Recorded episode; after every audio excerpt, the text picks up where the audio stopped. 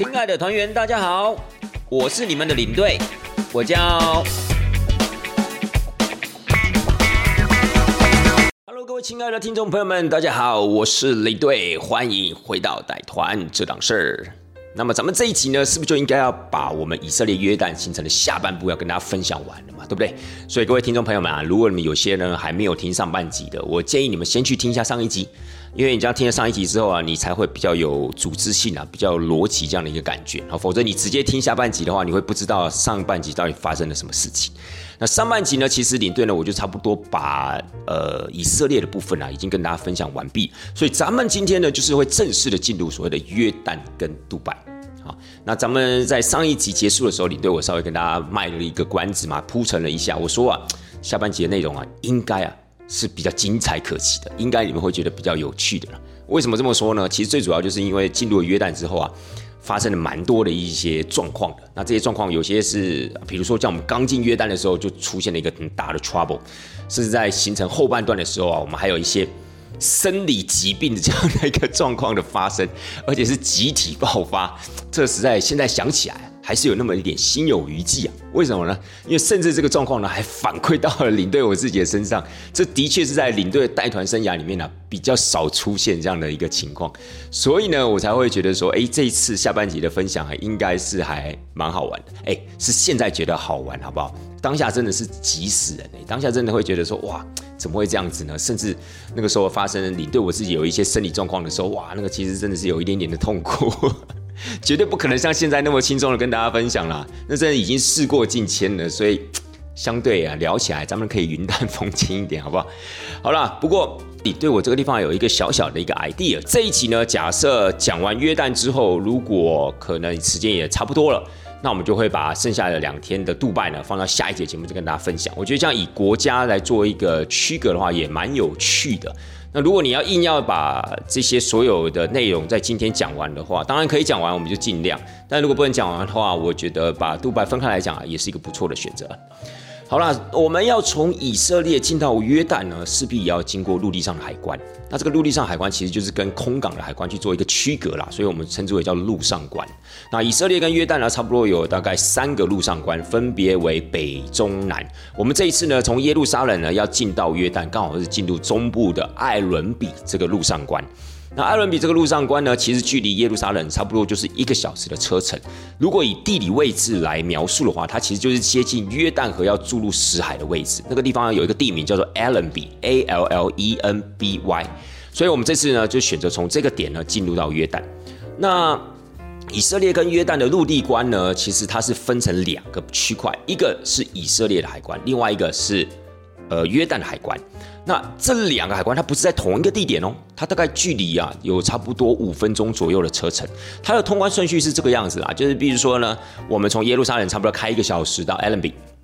然后在艾伦比那个地方呢，你成功的离境了以色列之后，你会在那个地方坐上约旦的游览车，好，约旦的游览车，然后再从约旦游览车大概坐五分钟到约旦的海关。好，到约旦海关，然后到那个地方呢，我们再开始办理约旦的入境手续，才算是正式的进入约旦哦。所以，它这个路上关啊，跟你一般想象的那种路上关有点不太一样。我们举一个例子来讲好了，如果我们去欧洲旅游，比如说今天是走德瑞的行程，你从德国要进到瑞士，它一样有一个所谓的路上关嘛，对不对？就在公路边嘛，或者说在公路上面，然后有一边呢是德国，有一边是瑞士。那又或者是你要从瑞士进到法国的时候，也一样会有一个。路上关，或者在一个公路上面这样子的一个很像收费站那样的一个设施，那一样一边呢可能是瑞士，另外一边就是法国。可是他们都在同一个地点啊，但是以色列跟约旦的话，它是在不同的地点，所以相对走起来啊，它的程序比较繁复一点。因为毕竟人家欧洲，他们都是不管是瑞士、德国、法国，他们都是属于生根国家。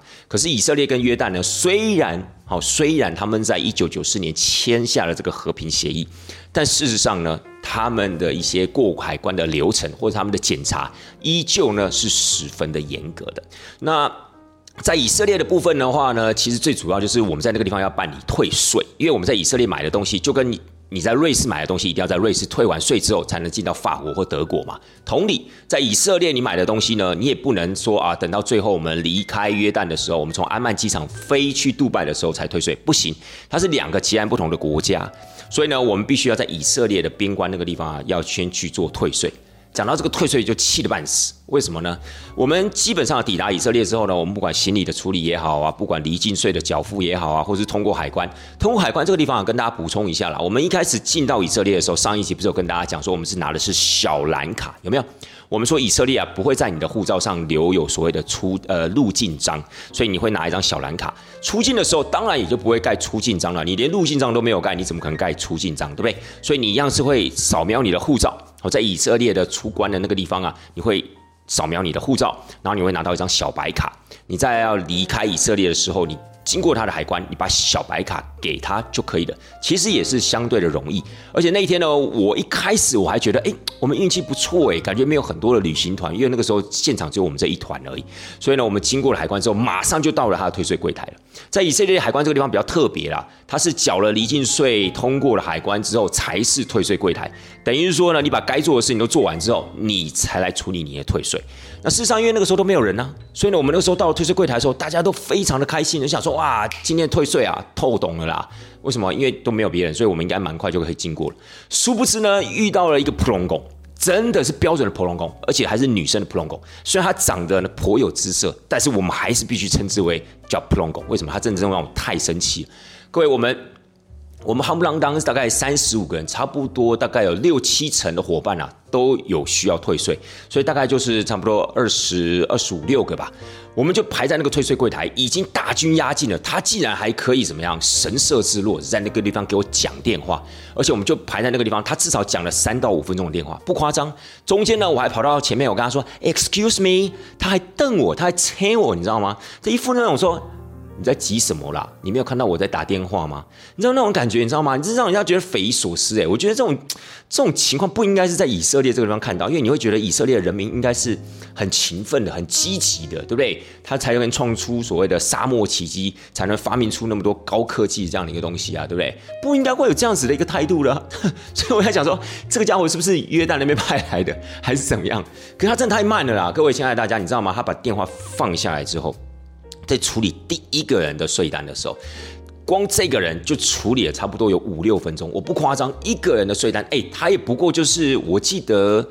那位学长哦，因为他们这个企业都是用学长姐来做称呼了，所以我也就叫他们学长姐。我还记得这个学长大概就是好像就是两张税单吧，就搞了五六分钟，真的是有够夸张的。你就觉得说，哎，你到底是不是新来的？你也不能就是完全靠你的姿色，你就可以这么的摆烂，好不好？好了，那怎么办呢？我跟你讲，现场最尴尬的是，他们的创办人跟董事长还等在那个地方。就是说，其实那个时候如果没有退税的伙伴啊，或是比如说像董事长、创办人他们没有退税的，其实他们可以先回到约旦的游览车上面休息，因为我们到时候还要坐这台游览车到约旦的海关嘛。可是那个时候呢？可能创办跟董事长就觉得说啊，不应该自己上车去享受，所以应该陪着大家一起在这个地方稍微等待一下。不过事实上，他们可能也觉得应该不会等太久了，因为只有我们这一团嘛，那大家也顶多就是一两张税单，应该很快就结束了。殊不知遇到了这样的一个普隆工，你实在是没有办法。然后好险呢，这个普隆工呢处理完第一个人之后呢，他就走了。我不知道是因为他。终点到了呢，还是说他已经被他的主管就是你怎么可以这么慢啊？然后就被被他那个撵走这样子。但是不管怎么样呢，换上了这个主管，我们本来啊想说，哎，这个人看起来啊还蛮钉金的，好看起来呢还蛮矜持的，所以应该这个动作啊会比较快一些些。殊不知，大概也就是快了一两分钟而已，就等于说你一个人的税单啊，至少大概要处理差不多平均五分钟左右。各位。我们真的没有时间等那么多。你想想看，我们后面有二十几个人，一个人五分钟的话，就大概差不多就抓一百分钟好了。一百分钟也就是一个小时又四十分钟哎，所以像二十几个人夯不啷当这样处理下来，差不多要快两个小时。怎么可能在这个地方耗两个小时？更不要讲说创办跟董事长两对眼睛看着大家，你知道那个压力有多大吗？你知道那个后面排队那些学长姐，其实我现场有发现，我觉得还蛮好玩。你知道他们。那个表情啊，就好像是待在热锅上的蚂蚁一样，那样的一个紧张，就想说，哎，前面怎么到底发生什么事情啊？哎，怎么他们动作这么慢啊？那照理讲，这个地方应该不会这么慢才对啊！哎，他们会不会弄啊？什么之类？很多的声音就出现了，你知道吗？哎，领队我自己也很紧张，好不好？为什么？因为领队我自己也要退税啊，然后我又势必是最后一个。可是我后来觉得这个真的大事不妙，因为太慢了。我想说，怎么可能会这么慢呢？真的很奇怪，所以没办法，当机立断就决定不退了。为什么？因为这样退下去啊，真的不是办法了。所以后来我们大家也就只能摸摸鼻子，就回到车上啦。虽然说有些学长姐，其实。我觉得这一团的学长姐，就这一团的伙伴们呢，其实都是修养非常非常的好。我们一开始在上一节的时候就跟大家讲说，其实大家真的都很有礼貌，真的是令我刮目相看。所以包含这次退税的过程中呢，虽然大家真的就是很惨烈啊，大概只有一到两位学长啊有退到税，其他都没有退到税，甚至有些学长姐哦，可能他本身退税应该可以退到三四千块台币。照样怎么样？神色之落，非常的淡定，就说啊，没关系啦，反正这种东西也常常真的就也不一定能退到税嘛。所以呢，真的就是大家给自己台阶下来，我觉得这也是还蛮感动的。说句实在话，这种东西有时候退税这种东西真的是没有办法做到这么的精准啦。有时候可能真的因为时间的关系，真的很多人的关系，所以不一定能退到税。不过因为这样的状况没有退到税，其实真的还蛮呕的。但是也没办法啊，对不对？我们总是还是要让创办跟董事长。可以赶快上车休息啊，是不是这样子？因为其实进到约旦那个时候，其实真的天气还蛮热的。好了，不管怎么样了，我们一行人就上到游览车，然后呢，我们就坐这个游览车，差不多五分钟的时间呢，我们就到达了约旦的海关。本来以为这种鸟事啊，应该也差不多要结束了，我们大家应该可以开开心心的进到约旦的。殊不知，各位真的什么叫做屋漏偏逢连夜雨，就是这个概念。我们到了约旦的海关之后呢，本来想说应该很顺利，因为我们就把大家的。其实，在越南海关那个地方啊，要收集所有团员的护照，但是不见得所有的团员都要下车。那只要领队跟导游带着大家的护照呢，到海关那个地方给海关盖章，其实就可以了，算是海关人员给我们的一个方便啦。否则每一个人都要下车的话，其实也真的是蛮辛苦的。好了，我就对。因为我们在海关那个地方还遇到了当地的导游，就跟当地的导游会面了。我就跟导游呢带着所有人，包含我自己的护照三十六本，到了海关人员那个地方。殊不知，刚好有一位学姐呢，怎么样？他护照被扣了下来。什么叫被扣了下来？扫描完之后呢，海关人员的脸色呢越显凝重。然后呢，他就跟我讲说，这本护照我们必须要先把它扣留着。等一下呢，麻烦你请他下车，我们有一些问题要问他。哇塞！你就想说，天哪，到底有完没完？就是刚才那个退税呢，已经卡了一些时间了，然后现在在这个地方，你又跟我讲说，他的护照呢，暂时必须要被扣留。我之前呢带团员过空港的海关的时候，其实都没有这样的一个问题，包含了我们进到以色列的特拉维夫也没有这样的问题。我那时候在上一集还跟大家讲说，我们路径很顺，有没有？好了，不管怎么样呢，海关最大，尤其在这种国家，你千千万万不要质疑他，不要激怒他，不要去催促他，否则你真的就是吃不完兜着走。于是呢，我们就只好回到车上，麻烦那位学姐下车。我就跟她讲说：“哎，不要紧张哦，因为你的护照可能有一些状况啊，海关人员必须要跟你做个确认。”学姐也很紧张啊，学姐想说：“为什么那么多人就只有我？那到底是什么问题啊？我可以进去约旦吗？等等的那种很多问号就出现了，有没有？所以你也要让她安心，你也不能表现出非常的紧张的感觉，你只能说：哎呀，透懂了，学姐，这有时候这例行公事啦，他就是要问你几个问题。好啦。”我们就带到海关面前，海关还真的就问他几个问题，但是这个时候呢，海关就说，嗯，他的资料呢的的确确啊有点状况，我们必须呢要把它怎么样扫描，然后要传到我们的安曼，就传到约旦的首都了。我们再请那个地方的人员啊做进一步的查核。哇塞，你就知道，我跟你讲，当场的那个气氛，你就知道有的搞了，差不多就是四个字，真的是有的搞了，绝对不是那种什么十分钟、二十分钟可以处理完的，因为他们的海关人员真的也是天杀的好整以暇哎。就是一副就是，反正又不是我的事情啊，你们要等就等啊，不等还是得等啊，不然你们该怎么办？你们又进不去，你知道，就是一副那样的态度。好了，那我们就只能等啊，因为他要送到安曼那个地方，他等于把资料上传到安曼那个地方，那其实很花时间。各位，你以为这样就结束了吗？你知道，就在差不多我们等了将近快要两个小时的时候，哎，上面就给资料下来，就是他们的主管，海关的主管就过来跟我们讲说，哎，不好意思，这位小姐确定不能入境。哇塞，跟真的又是另外一道轰雷，你知道打在脑里面，而且这个轰雷呢，比上一集的轰雷还要来的大声，那简直就是春天的第一道春雷那样的一个感觉，不能入境，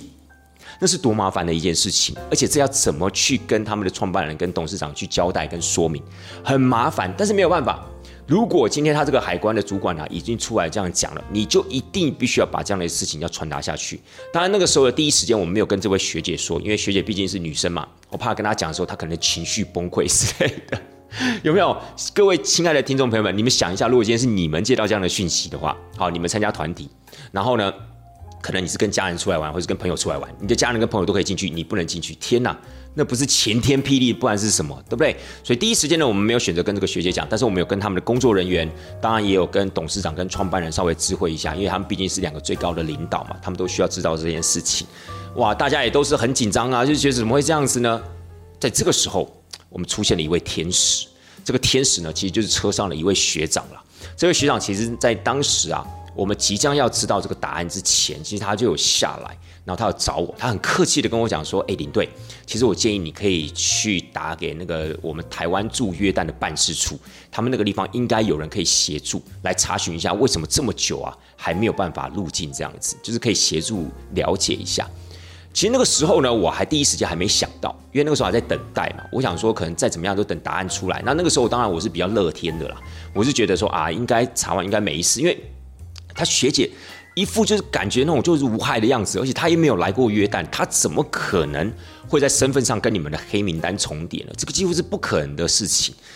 所以那个时候我还想说啊，就给他们一点时间吧，因为我知道他们很拖，但是我想结果应该是美好的。结果呢？当然，这个学长就下来跟我讲，为什么？哎，对，所以就赶快打电话去联络上这个驻约旦的办事处，就台湾驻约旦的办事处。但也就在差不多这个同时啊，那个海关就来跟我们讲了，主管就来跟我们讲说不能入境嘛，所以我们赶紧再请这个所谓的驻台办事呃驻约旦办事处的这个成员呐，帮我们再跟他讲一遍。所以我们还把电话给这个主管的这个给这个海关的主管。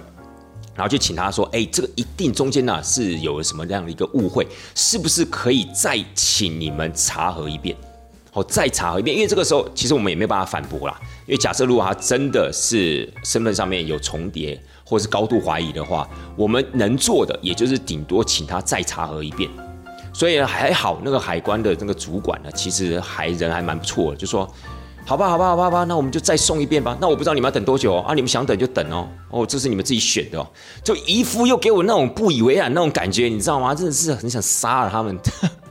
现场在就觉得说，哎，你们真的真的没有同理心哎。你们这个地方人真的就是那种，我该怎么讲？就是那种各位，你们有看过那种冗员吗？当然，现在台湾很少见到这种冗员了啦。早期哦，就那种有那种。我我这样讲可能不太好，不过早期真的有一些国家那种公务员就是死公务员那种心态，他们就是那种冗员，你知道吗？就是你没事不要来烦我，或者是说呢，就是一副就是说，哎，叫你等就等，废话不要那么多。然后呢，他们可能就去喝咖啡了，他们就去聊天、抽烟了，你知道吗？就差不多就是那个死样子。在约旦的海关就是完全这样的一个心态，你就不能催促他们，你就只能等。所以我们就继续等啦。但是总是还是有一线希望啦，因为希望还是可以让这个学姐啊可以成功的，就是顺利的。路径这个样子，好险！各位真的是平常有烧香、有保佑、有跑行天宫，真的是这样子。后来呢，那个海关就出来跟我们讲说：“哎，不好意思，不好意思啊，哎，误会一场了，拍谁拍谁拍谁，误会一场啊，等一下就可以拿到护照了哈。”干，真想一下跟他锤下去，你知道吗？对不起，我刚刚是骂脏话了嘛，真的不好意思。现场真的心中的 OS 就是如此，但中间呢？其实有一个情节还没有跟大家交代到，就是后来我们在请这个驻约旦的这个在台办事处的成员呢，在帮我们在送茶盒一次的同时，我们也有请呃导游带着大家先去吃饭，因为那个时候其实已经下午快要两点，好，下午差不多一点多快要两点，所以那个时候就留我跟学姐啊在现场等待，因为学姐绝对不可能上游览车走了嘛，那上游览车走的话，那我们就。我们就干脆就走了，就 我们也不行，因为护照卡在这里。对啊，所以总之呢，是由导游带着大家坐着游览车，先去周边啊，先随便吃一下，因为那也不是我们原本预定的餐厅啊。我们原本预定的餐厅其实还蛮远的，整个行程大抵类的意思啊。那为什么是导游带大家去呢？原因是因为你知道吗？在约旦，导游没有上游览车，游览车还不能开。你看还有这种事情，我跟你讲，后来呢，不是那个该死的海关人员跟我们讲说啊，误会一场啊，你真的很想给他 b o 有没有？但是他后来就跟我讲说，哎，不好意思，这个这个护照一样要等你的导游回来才能拿。你就知道在约旦做什么事情都必须要靠导游。哦，游览车要开，一定要导游在车上。连拿一个这个所谓的护照，哎，本人在现场哦，那个学姐就在现场，她还拿不到她的护照，一定要等导游回来，海关呢把这个护照拿给导游，导游再转交给这个学姐，你就知道这个中间有多么那种不必要的那种程序，真的是气死人。不过好险啊，结局是美的。你就知道那个时候学姐那个真的是泪光闪闪，我们只能用 我们只能用这首歌来形容，有没有？真的就是这样，总共耽搁了差不多快要三个小时，接近四个小时的时间呢。终于成功的拿到护照，然后上面盖了一个入境章，你知道那一刻有多感动吗？那时候我相信啊，在车上或在餐厅呢，其他伙伴们，包含了创办跟董事长，接到这样的讯息的时候，应该是非常的怎么样？非常的亢奋的，非常的激动的，搞不好群体欢呼都有可能。可惜我没有看到那样子的一个场景，又有人在海关的一个现场嘛。好了，亲爱的大家，所以呢，你就知道我们刚进约旦的时候就遇到这个鸟事，哎，真的差一点点要那个哎被驱逐出境呢。哎，不能讲说驱逐出境啊，真的就是不准入境哎。那个时候呢，其实呃。这间公司他们的工作人员已经在演你下一步该怎么走了，甚至可能让学姐啊回到以色列，直接从不管是耶路撒冷或特拉维夫啊坐飞机回到，可能回到杜拜跟我们会合。对，就最好的情况就是飞到杜拜跟我们会合这样子，你知道吗？那个时候就已经在做这些所谓的那个 B 计划了。你知道那个时候就是真的剑拔弩张。好了，亲爱的大家，那也因为这一天的行程呢，真的是大底累，所以我们本来要去那个卡拉克城堡啊，后来就没有去，然后我们就直接前往哪里呢？直接前往我们的佩特拉了。那我们到了佩特拉的时候，说实在话也很晚了。本来啊，今天晚上啊，一样就是他们的创办人有给他们准备一个惊喜啦，就是所谓的佩特拉之夜。但是当我们抵达的时候，都已经是八点多了，所以根本也没有时间做这个所谓的佩特拉之夜的惊喜。好险，这个就是大难不死必有后福。好险，隔天还有一场这个佩特拉之夜。所以呢，其实还不算是过分的遗憾，因为卡拉克城堡已经没去了嘛。所以呢，我们等到回到饭店的时候，其实那天大家也都很累了。不过这个累呢，倒也不是体力上的累，而是心理上的累。因为被折腾这样三四个小时哦，我觉得任谁啊都是非常非常的无奈的。纵使这个结果是美好的，但是真的当下真的是觉得身心俱疲，包含了我在内，包含了导游，包含了几位工作人员，哇，真的是很辛苦，在处理这个事情真的是焦头烂额。回到饭店的时候呢，终于啊有一个地方可以好好吃个饭了。好像这个饭店的把费呢还不错，所以呢大家其实还算蛮营救也在这个晚餐上面。那刚好呢晚餐也有一个非常理想的这样子的一个环境啊，可以稍微的庆祝一下嘛，对不对？这个就是那个所谓的历劫归来那样的一个感觉，有没有？好了，所以第一天呢，我们的月旦呢就这样子浑浑噩噩就这样过去了。那么第二天呢，当然就是要挑战一下这个佩特拉古城了，挑战这个卡兹尼神殿。现在大家在佩特拉这个地方啊，当然最主要的话就是这个佩特拉的古城啦。那这个古城呢，稍微跟大家科普一下，其实啊。呃，我相信可能有些人看过一部电影，叫做《法贵骑兵》，印第安琼斯系列里面的《法贵骑兵》。我还记得这部片是在一九八九年的时候上映的。哇塞，你看距离现在的话三十几年的时间了，有没有？当时看到这部片的时候呢，可能很多人会以为说它是不是跟基督宗教有关系，因为他们牵扯到了圣杯嘛，对不对？我还记得那个时候在电影里面的那一幕呢，是大家呢就是包含了那个纳粹的军官们啊，那些所谓的坏蛋头子等等的，就带着那个印第，就是印第安琼斯。就进到了那个神殿里面，然后他们在挑选圣杯，有没有看到底哪一个啊是耶稣基督啊当时最后晚餐啊所使用的那个酒杯？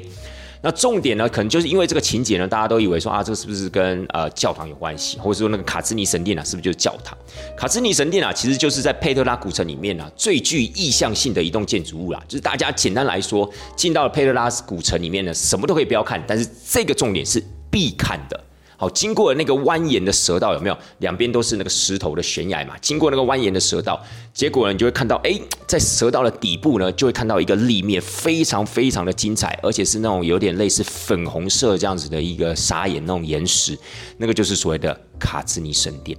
但是我们这一次去呢，因为是整天都在这个佩特拉古城，所以呢，我们的任务当然不仅仅只有去看卡兹尼神殿啦。如果你今天只有一天的行程的话，那当然你就是看完卡兹尼神殿，差不多也就该走了。但问题是我们今天在这个地方住两个晚上啊，对不对？我们抵达的时候住了第一个晚上，然后等于说我们第二天有一个整天的时间在佩特拉古城。佩特拉古城是这个样子哈，从我们的饭店，我们这次住的是 Moven Peak，好，告诉大家分享一下，Moven Peak 呢其实就是在这个佩特拉古城的旅游服务中心的旁边。你就是过一个马路，你就准备要进入佩特拉古城了。所以以它地理位置来讲，是非常非常的优秀的，而且本身饭店的品质也不错。餐我个人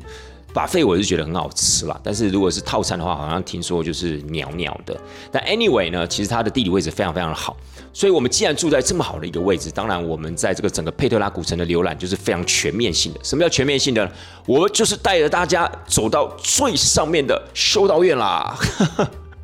哎，各位，这真的是还蛮辛苦的，你知道吗？因为其实啊，我们这一趟行程，我们的因为我们是在佩特拉一整天的行程嘛，所以我们的午餐也是安排在佩特拉古城的这个景区里面用。那这个景区呢，其实它就是在主干道的最深处。那主干道的话，单程四公里，也就等于说从我们的饭店走到卡兹尼神殿两公里。然后再从卡斯尼神殿呢走到所谓的大神殿的位置，也就是我们吃午餐的那个餐厅，里面就只有两间餐厅啦。那比较具有规模的，就是有一间叫做 Basin 的盆地餐厅，好 Basin，所以我们就在那个地方吃饭。那从卡斯尼神殿走到餐厅也是两公里，所以单程四公里。如果吃完饭你没有要特别上修道院的话，你就是原路返回，又是四公里回来，哎。八公里其实蛮硬的，而且各位你要想哦，那个时候的天气啊，差不多已经落在三十五到四十度之间了。尤其是当我们吃完饭之后，下午的行程，我个人觉得应该是接近四十度。所以呢，气候的条件上面呢，算是趋于恶劣。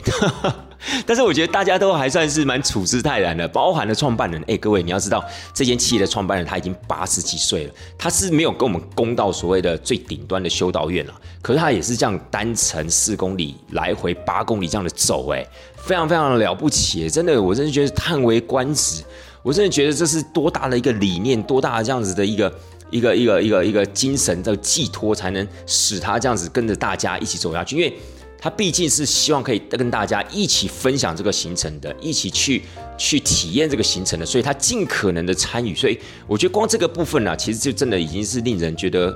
动容，真的觉得令人蛮感动的。所以呢，当然我们呃走到了卡兹尼神殿，拍完照，然后我们再继续往里面走。那佩特拉古城呢，其实从卡兹尼神殿到我们刚刚讲到的大神殿，也就是餐厅那个位置，中间呢，你还是会经过它的皇家陵墓，中间你会经过所谓的柱廊大道，然后最后才到大神殿。其实中间呢还蛮多可看性的啦，也不仅仅只有所谓的卡兹尼神殿。我觉得蛮多的一些观光团体啊，他就看到卡兹尼神殿之后，他就折返。我觉得真的是非常非常的可惜。当然，最具意向性的一定是蛇道加卡兹尼神殿，那是必然的。因为很多的一些，比如说像 YouTuber 他们的分享啊，或者一些旅游频道啊，大概都是拍那段蛇道一点二公里长的蛇道跟卡兹尼神殿。可是殊不知，卡兹尼神殿其实是整个佩特拉古城的一个什么？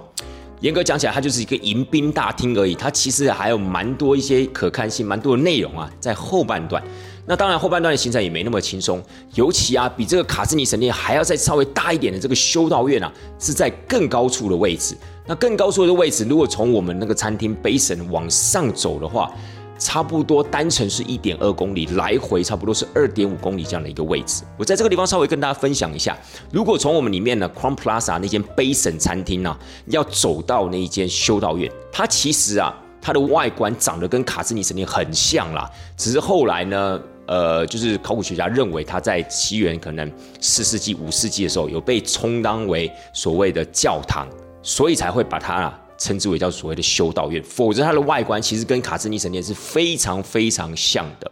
好，但卡斯尼神殿呢，现在这样讲也不太精准了，因为其实它真的就是当时一个国王的陵墓，所以如果你称之为叫卡兹尼陵墓、卡兹尼墓，可能还比较精准一点。但是因为这样神殿的一个说法已经流传太久了，大家已经习惯这样的称呼了，所以还是称叫卡兹尼神殿。那我们上面那个修道院呢，因为还没有办法证实它到底原本是做什么样的用途，只知道它在后来有转成所谓的修道院这样的一个用途，所以才称呼它叫修道院。那从我们的餐厅呢走到这个修道院，如果按照正常人的步伐，它大概差不多八九百阶这样的一个阶梯哦，所以它是一路往上爬。差不多大概又要抓三十分钟，至少三十分钟的时间啦。如果你中间都没有休息，中间都没有买纪念品，也没有照相的话，差不多三十分钟的时间上。那三十分钟的时间上，也就是三十分钟的时间下。所以等于说，光路程你差不多就要花一个小时。那到了上面之后呢，其实它周边还有几个蛮漂亮的一个观景台，然后上面也有一个所谓的休息区，就是那个地方有卖一些茶水啊、咖啡啊、果汁啊等等的。我是蛮建议啦，上去之后呢，也不要那么快的下来，干嘛？你又不是什么，你又不是体能大挑战，对不对？上去之后又马上下来，那那就没有意义了嘛。所以其实我觉得你可以在上面大概花差不多四十分钟，甚至到一个小时，我觉得都没有问题。所以如果假设各位听众朋友们，你们之后有计划要到这个佩特拉古城，有在考虑要不要上到这个最高的顶点修道院，它的海拔差不多是一千公尺啦。所以我会建议大家，如果真的有计划要到最上面等于是说就是佩特拉的最深处的话，我觉得大概要抓两个小时，从餐厅出发哦。那我们当然就是带着绝大多数的团员、绝大多数的学长姐，我们就冲到最上面去了，还包含了董事长。各位，因为创办人年纪真的太高了，他真的没办法走那一段路，因为不仅仅是体力的问题，还包含了脚的问题。所以呢，他当然就是吃完饭之后，就慢慢的自己步行的回到了饭店。那中间呢，可能还有略有停留啦。那董事长呢，就是跟着我们大家一起往上冲。那我们这样冲上去之后呢，也真的觉得非常非常的值得，因为一方面呢，也是成功的挑战了整个佩特拉古城，那是一种。那是一种态度，有没有？那是一种精神。好，先不说这个修道院到底它的外观有多壮阔啊，或者说它有多值得上来，不是，那只是一种所谓的态度而已。就说，哎，我们征服了整个所谓的佩特拉古城。但是啊，我跟大家讲，从佩特拉古城上面 走下来，各位你就知道走多久了。从上面走下来呢，一点五加四公里，差不多将近接近六公里左右这样子的一个路程。哇，那一段呢，真的就是压倒骆驼的最后一根稻草。亲爱的大家，真的是如此。而且那个时候啊，其实已经接近他下午三四点了。哇，真的非常非常的热。我觉得那个时候的热比早上还要来的热。大概就是那个时候，我说已经接近了，我觉得感觉啦，体感温度可能有四十度，甚至四十度以上。哇，那个走回来真的是极尽狼狈，不仅仅是领队我而已，其实绝大多数的学长姐，绝大多数的团员都。都是狼狈的样子，因为那个地方很多的贝都因人，他们沿途都会问你说：“哎，要不要骑骆驼啊？要不要坐驴子啊？要不要坐他的那个电动车之类的？”因为他在那个地方最主要就是他会提供一些交通工具啦，让你呢，不管今天是爬到修道院也好，好，不管今天要从卡兹尼神殿回来也好，他有提供了一些比较便捷的、轻松的交通工具给你选择。但是我跟你讲。那个真的都是天价，亲爱的大家，那个真的都是天价，所以啊，没事啊，真的，我觉得还是把体力练好啊，比较实在。否则你要坐那些驴子啊、骆驼啊、马车啊，又或是所谓的，呃，我们刚刚特别提到那个电瓶车，那其实都是蛮贵的。而且啊，说一句实在话，先姑且不论钱啦，我觉得可以双脚走到那个地方，感觉还是比较好的，好吧？好了，所以呢，我们那个时候呢，走到了，呃，我还记得我们完成了整段的佩特拉古城，就等于我们从修道院上面下来，然后又走了四公里，回到了那个入口位置的时候，哇，我还跟我还记得我跟很多的学长姐，包含的董事长，我都跟他开玩笑说，哎，你不知道你们现在外表看起来真的很像贝都因人的感觉，而且我不知道为什么，就是。这一团呢，他们的这些所谓的呃中高阶级的这样的一个主管啊，或是那些有潜力的年轻人，他们好像都不太喜欢做防晒，我也不知道为什么，就感觉大家好像就是很引咎也在那种大自然，然后说啊晒就给他晒啊，黑就给他黑啊，没有关系，哎。男男女女都是如此哦。当然啦，女生可能有稍微的做一下，就是呃防晒油啊等等的。可是呢，比较起一般团体那个防晒程度，哦他们真的还是比较属于比较随性的那一群。所以我觉得这个也真的是还蛮有意思。但是大家你们知道吗？虽然说我们的行程呢，差不多我记得好像在五点左右就结束了。但是今天晚上，因为创办人还给大家一个惊喜嘛，对不对？我刚才提到了所谓的佩特拉之夜，佩特拉之夜是在哪里办的？佩特拉之夜啊，其实它最主要就是在那个卡兹尼神殿前面，他会点很多的一个蜡烛，摆了很多的椅子，然后呢，大家就可以利用晚上的时间进到这个佩特拉古城，来到卡兹尼神殿的前面，坐下来感受那样的凉风，看一下你。顶端的这样的一个夜空，然后它有一些灯光秀的表演，然后它可能还有一个主持人会稍微有一些音乐的表演啊，或者简单历史的介绍。那时间呢，真的不是很长。可是各位，重点来了。重点就是你还要再走来回四公里这样的一个路程，你知道，当我们下午走完的时候，那个整个人就已经是精疲力竭了，你知道吗？然后呢，那个因为这是一个惊喜，这个活动是一个惊喜，对不对？就像我们上一集提到，在大卫塔那个灯光秀是一个惊喜一样，那我们在这个卡兹尼神殿呢，这个佩特拉斯夜也是惊喜。结果我们就在吃晚饭的时候呢，有创办人跟大家讲说：“哎，各位，我们呢。”等一下呢，就是有安排一个这样的活动，可以让大家呢晚上呢可以进到这个所谓的佩特拉。我个人应该是觉得，当创办人跟大家宣布这个消息的时候，大家应该没有想象中的这么开心，因为呢，你又变得说，哇，又要再走两公里进去，再走两公里出来，哇，那其实真的是一个体力上很大的一个挑战呢。虽然说晚上走比较凉了，因为佩特拉之夜嘛，它是晚上八点八点半才开始，然后一直到差不多十点钟的时候。虽然说那个时候没有太阳，真的比较凉，但是真的叫你晚上再走个来回四公里哦，还是很硬呢。领队秉着我敬业的态度，我还是跟大家一起走。只是我真的觉得，哇塞，那天真的好硬啊！哎，那天我们这样算下来啊，平均呢大概都走到三万到三万五千步左右。每一个人哦，只要有到修道院的啦，好，只要有当天有冲到修道院上面的，大家都是走三万到三万五千步。所以，哎，那是很惊人的一个数字哎。平常你要走到一万步、一万五千步，搞不好就已经很不容易了。我们当天走到的是三万、三万五千步哎，所以你就知道有多夸张。不过在这个地方呢，林都还是要跟大家稍微的奉劝一下，就是说，如果呢有一些听众朋友，你们之后想要去佩特拉，想要去感受这个佩特拉之夜的话，真的可能要稍微三思一下，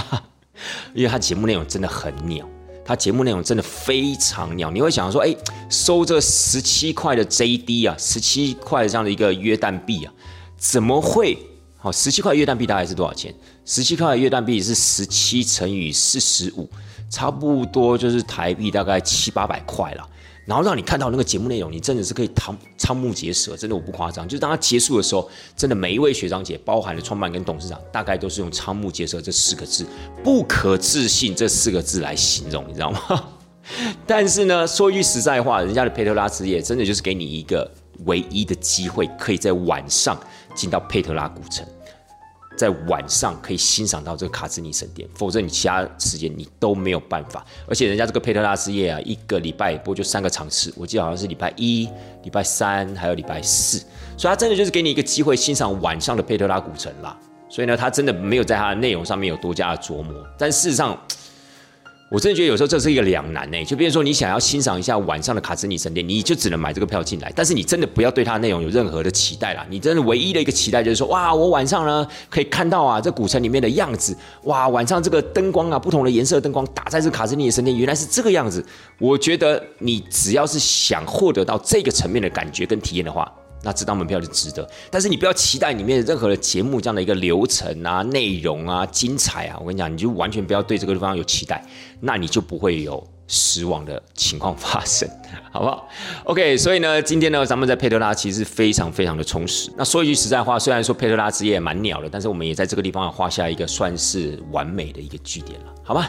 好了，隔天早上起来之后呢，因为我们呃原本的那卡拉克城堡没有去嘛，所以我们就去另外一个 show b u k 那这个 show b u k 其实就在我们的路程中，因为如果当天呢，就是我们离开了佩特拉，要去到这个所谓的卡拉克城堡的话，其实要绕蛮长的一段路，大概会。多了接近两个小时的车程，所以后来我们就跟创办人、跟董事长讨论一下，我们是不是以另外一个十字军时期的城堡啊去做替代？因为卡拉克城堡就是在十字军东征的时候由十字军所盖出来的城堡嘛。那当然，其实那个地方不是只有卡拉克城堡，只是卡拉克城堡比较大而已，名气比较响亮。但事实上呢，在沿途呢，还是有一些稍微规模比较小的，但同样也非常精致这十字军东征的城堡。所以 s h o w b a k 就是其中一个。那如果我们走 s h a b a k 的话，我们就可以节省蛮多的时间。到时候呢，领队我也会把这个城堡的名字啊列在我们的节目内容说明里面。好了，这个城堡呢，说句实在话，真的颓圮非常的严重，因为它毕竟是在差不多十二世纪的时候所建立这样的一个城堡。那现在也都没有再进一步的修复啊，或做其他的空间上的一个利用。但事实上，它从外观看起来是还是蛮就是壮观的啦，就是还是那个城堡的雏形啊，你还是可以看得非常非常的清楚。但也因为天气太热的情况呢，所以我们还是就是赶快啊带着大家回到了车上。然后呢，今天呢我们的行程呢就去到所谓的马达巴跟尼波山。那马达巴那个地方呢，其实在约旦呢就是所谓的马赛克之城。马赛克之城的意思是说，在这个地方啊发现了蛮多的一些在东罗马帝国时代所。设计出来的那种所谓的马赛克拼贴艺术，那不管是在教堂也好啊，或者是说在一些所谓的特别的呃古迹啊、景点啊，都发现了蛮多这样的一个马赛克镶嵌艺术，所以才会把这个城市呢称之为叫做说马赛克之城。好吧，所以我们到了马达巴之后呢，我们就是去到那个圣乔治教堂。所以当时呢，我们到这个圣乔治教堂里面呢，最主要就是要去欣赏里面有一个最古老的中东地区的一个地图。然后那个地图呢，其实不是用画的，它是用马赛克镶嵌的方式所制成的。那完成于西元五世纪，可以说是呢目前啊整个考古发现最早的一幅中东的地图，而且它是用马赛克拼贴的方式，所以这个其实它的制作手法真的蛮特别的。那它就在这个圣乔治教堂的地板上。可是比较可惜，就是说它所呃遗留下来的部分，大概差不多就只有三分之一的大小，其他三分之二的部分呢，可能在这个教堂在整建的时候啊，都已经损坏了，所以它只保留了三分之一。但这三分之一呢，还是有一些重点的讯息在里面是可以被看到的，比如说死海的位置，比如说耶路撒冷城整个轮廓，你都可以看得非常非常的清楚，甚至你也可以看到约旦河啊注入死海那样子的一个拼贴这样样的一个样貌。所以，我我觉得它这个地图啊，其实真的是还蛮高的可看性的。所以，纵使教堂本身呢，其实非常非常的阳春，它就是很简单的一个东正教式这样的一个教堂，可是呢，因为有这样子的一个马赛克拼贴地图这样。样子的一个加持，导致了很多的一些观光客啊，愿意花时间啊来到这个教堂来欣赏、来看它一面这样子。那我们除了去马大巴之外呢，我们在这一天的行程，我们还去到尼泊山。尼泊山的话，我个人就觉得，因为它本身那个教堂啊是新建的啦，大概建于一九九三年，是由当时的，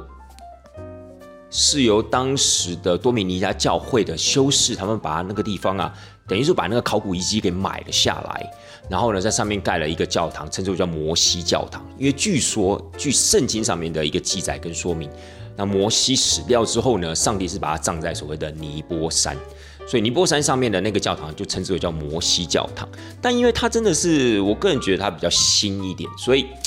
当然它还是保留了蛮多的一些马赛克镶嵌艺术在那个教堂里面的，甚至在教堂。旁边它就有一个考古遗迹，所以我觉得那个地方呢，可能某种程度上面还是有在进行一些考古的研究。当然现在可能暂停了啦，可是我还是觉得，就是说它的整体的一个格局，还是会让你觉得比较新颖一点点。好，所以本身它跟那个历史背景啊，我觉得比较不容易联想在一块。可是本身呢，你站在那个宁波山的山顶啊，你看下去其实是还蛮壮阔的。你可以看到那整个谷地，你也可以看到石海的一部分。所以我觉得它的景致是非常非常漂亮的。纵使你上去，你非基督宗教的信徒，好，你只是单纯因为这个景点的有名，然后你来到这个地方，可是你还是可以借由这个地方啊，整个就是环顾四周。那样子的一个景致，那样子的一个一个视野，我觉得还是非常非常值得啊一访这样子。好，结束这两个行程之后呢，我们下午啊就驱车前往到了咱们在死海的饭店，也就是 Kempinski。那 Kempinski 这间饭店呢，说实在话，它其实就是一个度假的饭店，它的腹地非常非常的广，甚至它在死海边上也拥有自己的一小块的这样的一个海水浴场。那死海的部分呢，也要稍微跟大家科普一下啦，因为其实当下呢，我们从所谓的尼泊山往下开，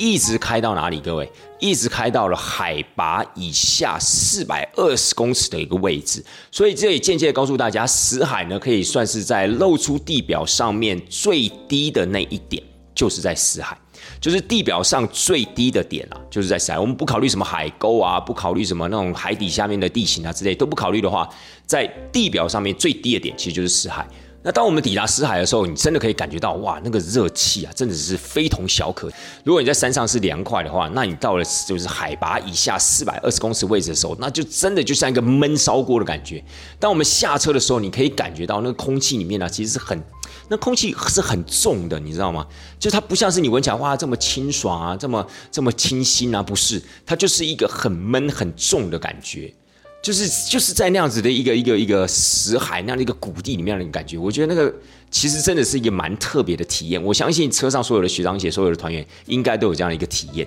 然后除了热之外，大概就是觉得，哎，这个空气闻起来真的很不一样。当然，我觉得这是一个什么？这是一个绝佳的体验啦，因为你，你曾几何时有来到一个海拔以下四百多公尺这样的一个地方，对不对？那真的大概就是人生史上唯一的经验，当然是初体验，也有可能成为你唯一的体验啊，对不对？所以不管在怎么样的热的一个天气之下，我。在当下的一个观察，我觉得大家其实还是觉得什么非常非常兴奋的，因为来到了死海，有机会可以泡到这个死海里面啊，去感受一连串的体验。但是呢，领队我在这个地方也先稍微的埋下一个伏笔，因为这一天呢开始就有一些学长姐啊肚子不太舒服，就开始有人拉肚子。因为我还记得这一天我们在吃中饭的时候啊，哎，就有一些学长姐好像吃不太下。然后甚至呢，在吃完饭之后啊，还跟我啊询问了一下，我们大概还有几分钟才要离开，因为他要去上厕所。那这个上厕所呢，你可以很明显的感觉到他不是那种小便啊，他就是怎么样，可能就是想要呃呃大号之类的。所以那个时候呢，我可能还没有那么的敏感，我就想说，哦，可能有一些学长姐就是可能早上啊没有上厕所，可能中午啊在这个地方上厕所之之类的。然后呢，当我们下午啊在走行程的时候，我就发现呢，好像有一两位学长姐啊是没有下车，就在车上休息这个样子。那那个时候我就想说，嗯，休息啊，有没有可能是因为中暑的关系？那个时候我还没有把这些诸多的事件呢把它联想在一块，殊不知各位，这就是一个开头啊！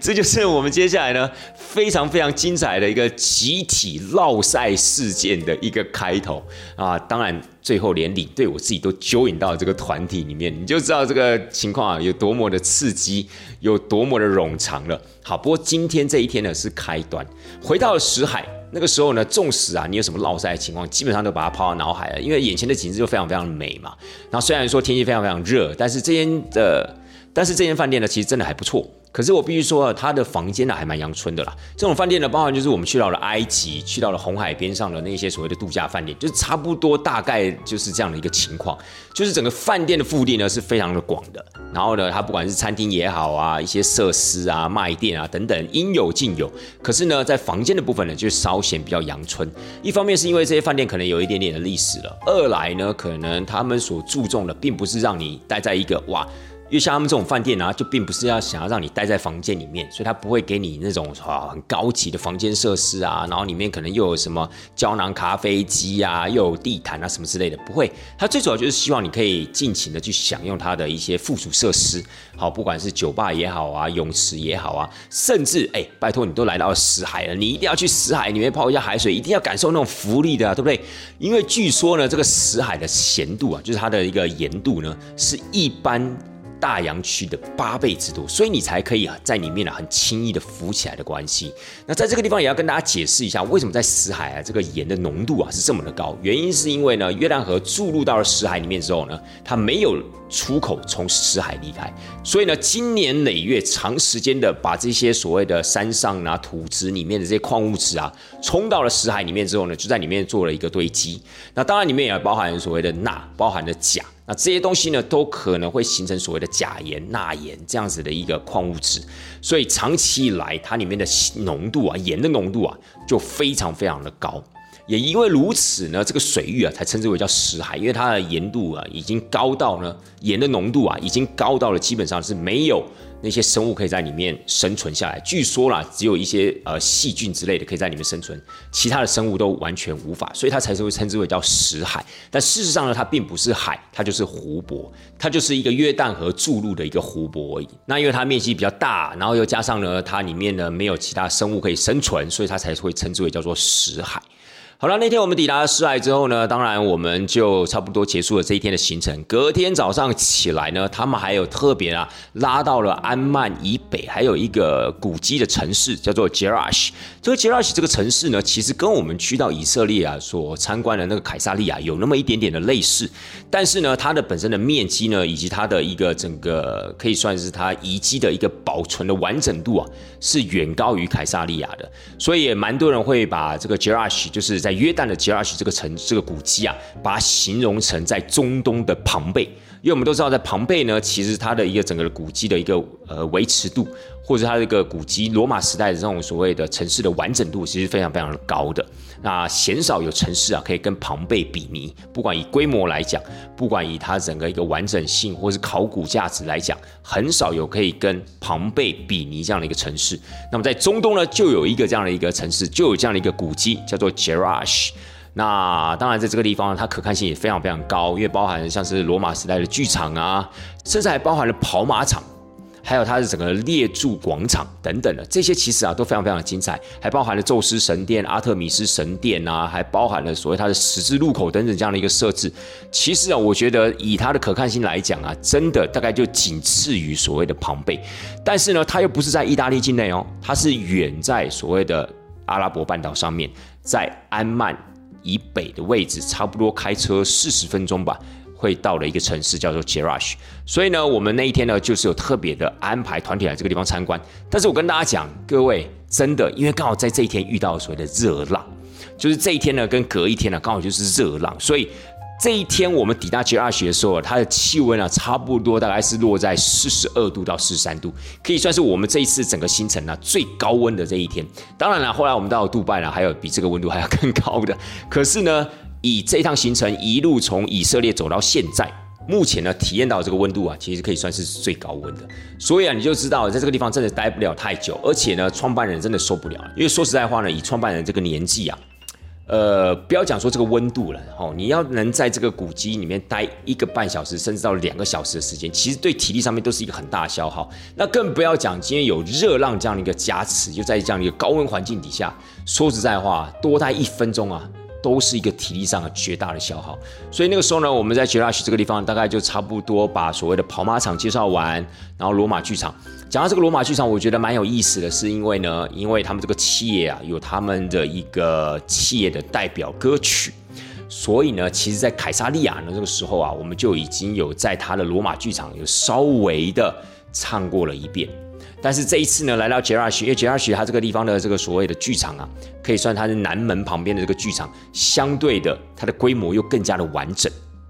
而且呢，那个时候呢，因为观光客没有那么多的情况之下的话，比较可以让大家在那个地方稍微花一点点时间啊，来做这样子的一个演唱。所以那个时候呢，哇，哎，真的很不容易耶，顶着这样四十几度这样的一个高温，然后呢，因为他们这个企业里面有合唱团嘛，合唱团的成员还包含了所有的成员，就。劣质的排开在这个地方，然后呢，就唱他们这个企业的歌曲。说一句实在话，真的是很辛苦啊，但是我觉得是值得的，因为你可以在这样子一个古罗马遗迹的环境底下去。去做这样的一个表演，我觉得是非常非常不容易的。为什么？因为有时候我们之前去希腊啊，有时候我们可能跟团员讲说：“哎，各位，你们可以在这个地方唱首歌啊，你们可以在这个地方啊，就是呃演讲一段之类。”你就会发现呢，哎，这整个剧场这样的一个声音传达这样子的一个感受，又或是呢，你就可以了解一下当时的不管是希腊人也好，是罗马人也好，站在这个整个剧场的一个表演台上面的时候，他是如何的对着他眼前观众去做表演的。我们就是会鼓励团员做体验嘛。那刚好他们有这样的一个机会，有这样子一个首歌曲，可以让他们就是这样子的一个表达，我觉得也是一个很不错的体验。纵使在当下天气非常非常的热，大家都是怎么样汗流雨下，可是问题是我相信呢，这一段过程，当他们拍成的影片、造成的照片，回到了台湾，在之后的时间去再做回顾跟分享的话，一定会觉得非常非常的值得，而且这个体验呢，一定是怎么样绝无仅有的。好了，这个杰拉学行程结束之后呢，我们就继续的回到所谓的死海。然后在死海这个地方呢，其实给他们留了蛮多一些自由活动的时间的，可以让他们在这个地方就可以去泡泡这个死海的海水。但是呢，在这么炎热的天气底下呢，后来我们发现，其实早上的时候去泡这个死海的海水啊，是最舒服的啦。因为白天，呃，应该讲说在早上的时候，差不多七八点的时候，那个时候气温相对比较没有那么高的情况之下，绝对比你那种什么下午三点到五点啊去泡要来的舒服的许多。但是死海呢，你对我自己有稍微再去体验一下，我真的觉得哦还蛮过瘾的。而且呢，在呃 Kempinski 这个地方啊，它不仅仅让你有机会可以浮在这个死海的表面，让你去体验到那个浮。力的巧妙，另外呢，他也准备了很多的死海泥，因为死海呢，其实除了你可以去体验它的浮力之外，你还可以啊去使用它珍贵的死海泥啊去涂抹你的全身。那在 k a m i s k i 那个地方呢，他都已经把这些死海泥挖好了，一桶一桶的放在这个海边，让你可以尽情的去使用。好，不管你今天是要自己抹也好，或者是你要请当地的工作人员抹也好，其实你都可以感受到那个死海泥抹在身上。当然，对我们男生来讲是没有什么太大的感受啦，而且。说这话就是把泥巴抹上去，然后再把它冲掉，这样的一个感觉。所以我个人还是觉得啊，福利啊是最好玩的一个体验啊，因为你就会觉得，因为平常可能大家都有去海里面海水浴场玩过嘛，可能甚至去那边游泳啊、划独木舟啊，或什么浮潜等等的，你都会觉得，哎，那浮力啊，有时候要把你浮起来，真的不是那么容易。可是你在死海呢？你就是可以很直接、非常明显的感受到那个福利的魅力，我觉得这是它好玩的地方。很多学长姐都有带那个什么报纸去啊，虽然说那些报纸啊、书啊，结果都撕成一片，但是在那个 moment，对不对？我们是可以学着那些所谓的呃旅游节目的那些主持人啊，稍微学着他们 gay 拜一下，有没有？在上面呢戴着墨镜、戴着太阳眼镜，然后看一下报纸、看一下书，挺有意思。我觉得这个就是好玩的地方了。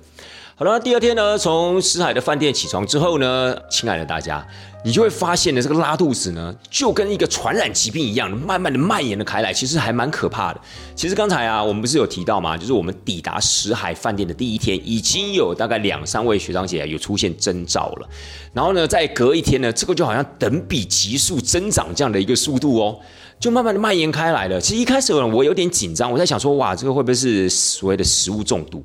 或者说因为食物所造成的这样的一个拉肚子的现象？但我后来发现不是，为什么呢？因为这个发作的这个时间啊，真的拉的太长了。你说如果集中在两天之内发作的话，我觉得有可能是因为哪一餐哦，大家可能吃到了一些共同的东西啊，可能是不干净的，所以开始拉肚子。没有，因为呢，一直到杜拜的时候，都还有学长姐啊在发作。所以你对我后来就想说，它这个有点类似肠胃炎型的流感，所以才会造成这样子的一个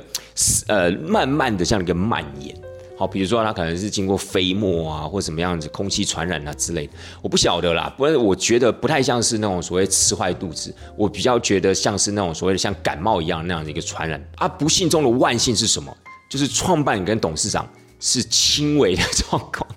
事后调查啊，是轻微的状况。不过那个时候问的时候，董事长好像就是说他好像只有拉了一次，然后就没事了。然后创办人那个时候呢，还是感觉好像是一直都是处于在没事的状态哦。所以其实只要创办人没有问题的话，其实大家就稍微的比较安心，因为毕竟创办人年事已经高了嘛。所以如果他今天真的拉肚子，哇，又这么热的天气，哎，到了杜拜还是每天那种四十二度、四十五度那样的一个天气，那怎么走行程，对不对？其实呢，这一次的闹肚子事件啊，真的是可大可小哦。就是有一些学长姐她的反应啊，基本上是非常非常大的。那当然比较幸运的是，是只有一位学长呢需要有医生来这个地方看诊，其他的学长姐呢，基本上可能吃一些成药，或者是说稍微的清空一下肚子，就让自己身体休息一下，就稍微好一点了。就是整个事情呢，算是圆满的告一段落了。好了，今天呢，我们在上飞机之前的行程呢，就是要去到安曼市区了。那安曼市区其实它有一个安曼城堡。说实在话，那个安曼城堡的这样一个遗迹呢，已经保存的不是那么的完整了。但最主要就是因为它横跨很长的一段时代，它包含了从所谓的纳巴泰人，也就是佩特拉古城的那样的一个时代，包含了后来的罗马，包含了后来的东罗马，还有接下来的所谓的阿拉伯时期。并且呢，在这个古迹上面呢，你还可以看到它周边的这样整个所谓的民宅，整个安曼的市区，你就会发现呢，它其实这个地方啊，它的民宅的密集度非常非常的高，而且几乎是千篇一律的造型。所以呢，站在这个安曼城堡上面，它算是一个相对比较高的一个制高点，因为安曼这个地方也是所谓的七丘之城，哎，跟罗马一样。哎，跟伊斯坦堡一样，就这世界上呢，到底有多少个七丘之城，对不对？没错，安曼也是其中一个。其实七丘之城只是一个一个概略的一个一个名词啦，它其实就是要来表达整个城市里面并不是这么的平缓，它是有所谓的起伏的，就有点像是我们去伊斯坦堡啊、罗马啊，甚至或是你去了旧金山，整个城市啊是高高低低起伏这样子的一个特色了。所以呢，在安曼城堡上面呢，我们并没有待太长的时间，而且由于那一天还是属于在热浪侵袭这样的一个范围底下，所以呢，天气非常非常的炎热。那么在创办人的一个想法底下呢，就是我们不需要在那个地方太太长的时间。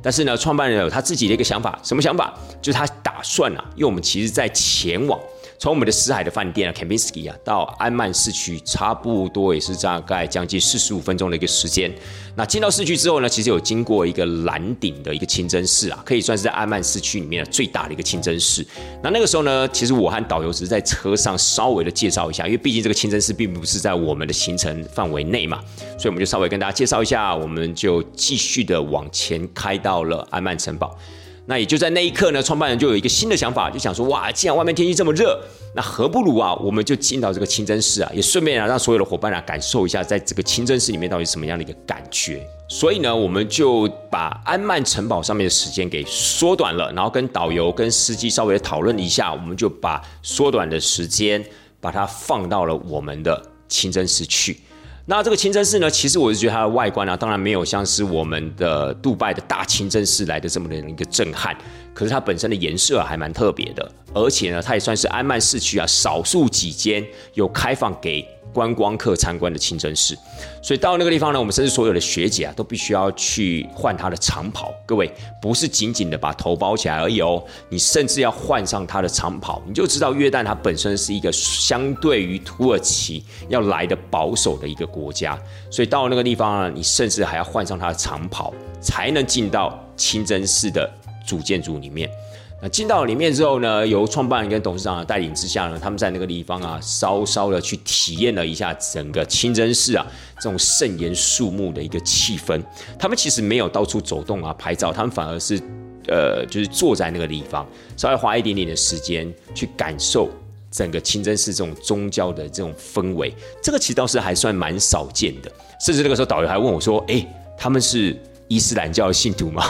因为真的很少会有观光客。”进到清真寺之后，会花上五分钟、十分钟的时间，很安静的哦，坐在那个地方都没有彼此互相交谈哦，就只是单纯坐在那个地方，然后看一下周边的建筑物，甚至创办人本身呢，还有一个很简单这样子的一个跪拜这样的一个动作，所以导致了导游甚至那个时候很惊讶的看着我说：“哇，他们创办人该不会是伊斯兰教信徒吧？” 我说：“不是，不是，不是。”但我也不知道为什么临时会有这一趴，就是。可能他们在表达他们对这个宗教、对这个文化的敬意啊，所以在里面呢，我们并没有停留太长的时间。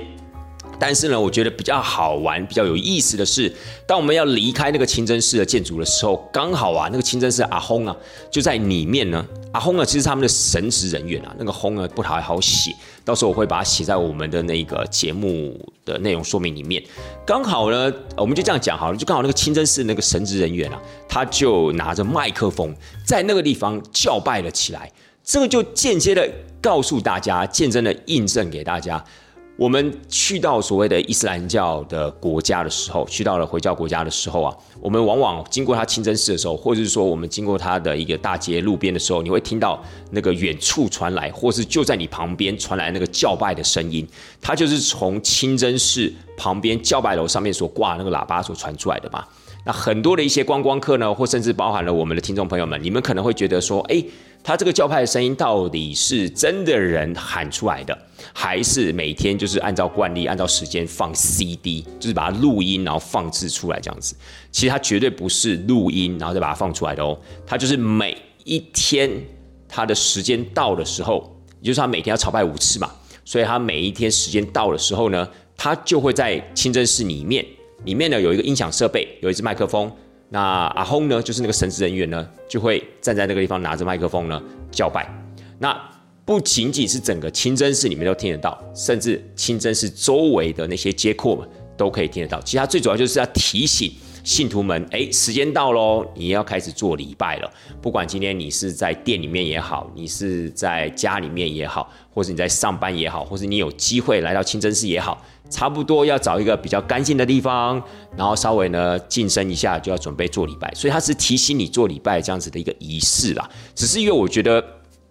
一般来讲很少会亲眼看到啊，就是他们的神职员拿着麦克风啊在里面做叫拜，间接也印证了这个叫拜的一个过程绝对是现场 live 实况演出，绝对不是什么，绝对不是录音的或者什么 CD 播放之类，不是那么 low 的，好吧？然后呢，结束了这个清真寺的行程之后啊，我们就前去吃中餐。那中餐的部分，其实这几天啊，在约旦吃的这个料理啊，都是属于阿拉伯式的料理啦，也就是前菜很丰富。它前菜呢，就是跟土耳其有点像，它有很多的妹子。那这个妹子有些是冷盘，有些是热盘，然后它就交错的上菜，然后呢，就可以让大家吃到各种不同的，有点像是以港式饮茶来讲的话，它就是有很多不同的小点啦。可是也因为这几天吃太多吃这种小点，所以大家吃到最后是有点腻。那主菜的部分呢，大部分都是烤肉啊，不然就是烤鱼之类的，变化呢相对也没有这么的多。而且一吃再吃的情况之下，其实后来啊，我有感觉到，其实学长姐们大家都有点腻了啦。我觉得这些菜肴也不难吃，而且如果跟土耳其菜比较之下的话呢，它的口味啊相对的比较没有这么的重，哦，没有那么的酸，没有这么的辣，没有这么的咸，好，所以我觉得它本身的菜肴的味道是不错，但是就是。如果一再的安排同样的这样一个菜色的话，难免会让人家有点呃，就是觉得吃太多了，或觉得再怎么好吃的东西吃到最后也不好吃。我觉得这是比较可惜的一点了。好了，结束了这个午餐呢，我们就前往安曼的机场。在前往安曼的机场路上，我们还遇到了沙尘暴，哇，那真是精彩了。你就会发现，哎，怎么这个天气啊越来越阴，然后呢，开始整个天色就有偏一种。棕黄色的那样的一个感觉，你会发现，哎，这个感觉能见度变得比较低哦。然后你会看到远处啊，那种所谓的沙尘啊，这样迎卷而来。哇，真的是还蛮震撼的。其实那时候看到的时候有点紧张了，我在想说，哇塞，在约旦鸟市已经够多了，该不会让我们到最后飞机飞不出去吧？因为这个沙尘暴的关系。结果好险，没事儿，证实了呢。纵使有沙尘暴呢，飞机还是可以起飞的，好不好？如果今天是暴风雨的话，我可能会说，哇，那就差赛。好了，所以呢，以上呢就是我们大概在安曼的这样的一个行程。那我觉得其实时间上也差不多了。我想说啊，就把我们飞到杜拜之后的这些情节啊，跟去到的景点啊，以及这个绕赛事件的一个后续发展，咱们就放到下一站跟大家分享，好不好？因为其实我觉得杜拜啊，它也算是一个蛮独立的一个行程啦，所以我们分成三个不同的级数、不同的国家来跟大家分享。我个人是觉得还蛮适合的啦。当然。某种程度上面，这也是一种借口啦，但这个借口还可以接受啦，对不对？哈，就分三个国家，其实我是觉得这样子独立性啊，这样子比较能强调出它的特色嘛，对不对？好了，带团这场事儿，咱们就下礼拜四准时空中见，让咱们来了解一下，到底我们进到了杜拜之后发生了什么事情吧。拜拜。